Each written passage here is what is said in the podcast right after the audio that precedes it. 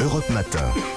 Dimitri Pavlenko. L'innovation à présent. Bonjour Anissa Mbida. Bonjour Dimitri, bonjour à tous. Alors après le deepfake vidéo où on s'approprie le visage de quelqu'un d'autre, vous nous annoncez ce matin le deepfake audio. Autrement dit, on va pouvoir parler avec la voix de n'importe qui. Oui, ouais, c'est une application qui s'appelle Voice Mode. Elle est redoutable et on va la tester en direct.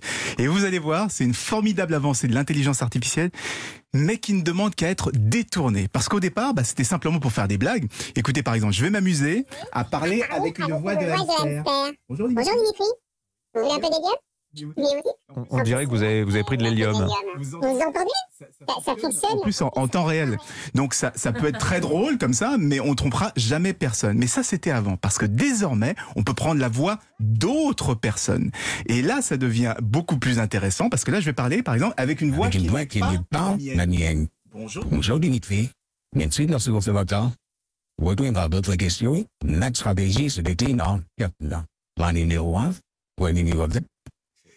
C'est assez perturbant quand Autre même. hein. exemple, maintenant, je vais prendre. Je suis un petit garçon. Imaginez que je suis un, un petit garçon.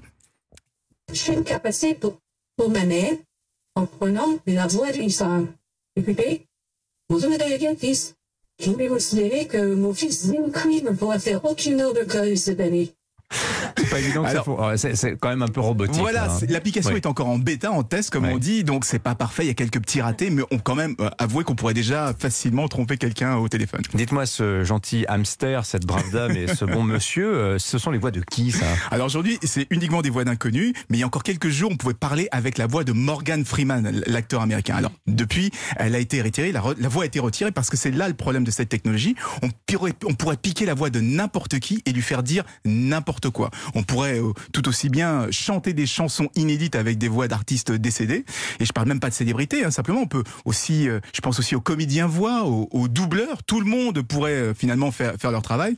Et le pire, c'est que vous imaginez, on pourrait cloner la voix d'un patron, on pourrait ordonner ensuite à un directeur financier de faire un virement d'une grosse somme vers n'importe quel compte. La fameuse Donc, arnaque au président. ouais. Exactement, exactement. Donc vous voyez, c'est le problème de ces technologies. Au, par- au départ, elles sont assez naïves, hein, ça part d'une blague, mais très rapidement, on se rend compte qu'on a ouvert une boîte de Pandore. Voilà, ça s'appelle Voice Mode, donc c'est pour s'amuser. Hein. Oui, c'est pas que pour, s'amuser, rien d'autre. C'est pas pour justifier des absences à l'école. Merci beaucoup Anissa Mbida. 6h52. Europe Matin. Le journal permanent sur Europe 1, Alban Le Prince. En France, premier week-end de départ en vacances et déjà des bouchons à prévoir. Bison futé hisse le drapeau orange sur toute la France. C'est même rouge en région parisienne et Auvergne-Rhône-Alpes orange également dans le sens des retours sur le sud-est. Pour donner le coup d'envoi de ces grandes vacances, Clément Beaune, ministre des Transports, sera à la gare de Lyon ce matin. Et puis le feu globalement stabilisé dans le Gard ce matin euh, où un méga incendie s'est déclenché hier après-midi. Il a déjà parcouru environ 700 hectares. Caroline Cailleux, ministre des collectivités territoriales, s'est rendue cette nuit en urgence sur place.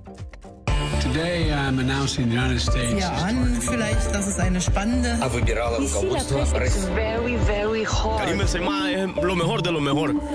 La revue de presse internationale sur Europe 1. Nous irons au Tunisie, en Tunisie pardon, ainsi qu'au Mexique. Première étape, l'Irlande. Bonjour Laura Taouchanoff. Bonjour à tous. À la une, à Dublin. C'est la fin d'une relation tendue entre Boris et les Irlandais. Voilà un petit peu le sentiment en Irlande du Nord, comme le rapporte l'Irish Mirror après la démission du Premier ministre britannique.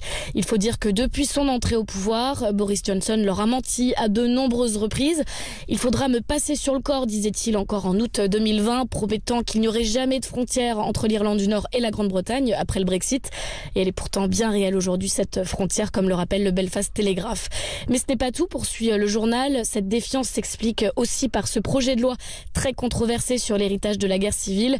Là aussi, une trahison pour les Nord-Irlandais puisqu'il propose l'amnistie pour les crimes commis pendant ces 30 ans de violence. Merci Laura. Direction Tunis maintenant. Bonjour Mehdi Awas. Bonjour. De quoi parle-t-on en Tunisie? L'actualité ici en Tunisie, dont tous les médias parlent, c'est Ons Jabeur, la joueuse de tennis qui vient à nouveau de marquer l'histoire de tout un continent en étant la première joueuse tunisienne, maghrébine et même africaine à jouer une finale de Grand Chelem selon Brut Tunisie. Hans Jaber, une fierté nationale, s'est qualifiée pour la finale du tournoi de Wimbledon.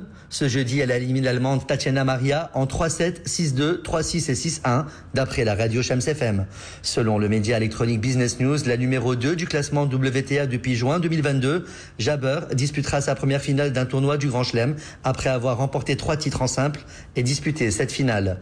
Jaber tentera de remporter le tournoi ce samedi en affrontant la russe Elena Rybakina. Enfin, au Mexique, bonjour Gwendolina Duval. Bonjour. À la une chez vous. Dans l'actualité au Mexique, la sécheresse frappe durement le pays. Cinq États au nord sont sévèrement atteints, précise El Heraldo de Mexico.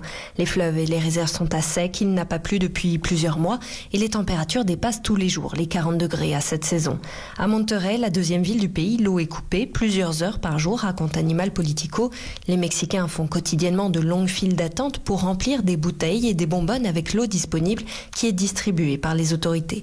C'est la pire crise de sécheresse qu'ait connue le pays depuis 30 ans, commente le média Processo, à tel point que les gouvernements des États de Nuevo León et de Chihuahua ont entrepris de bombarder le ciel pour créer des pluies artificielles.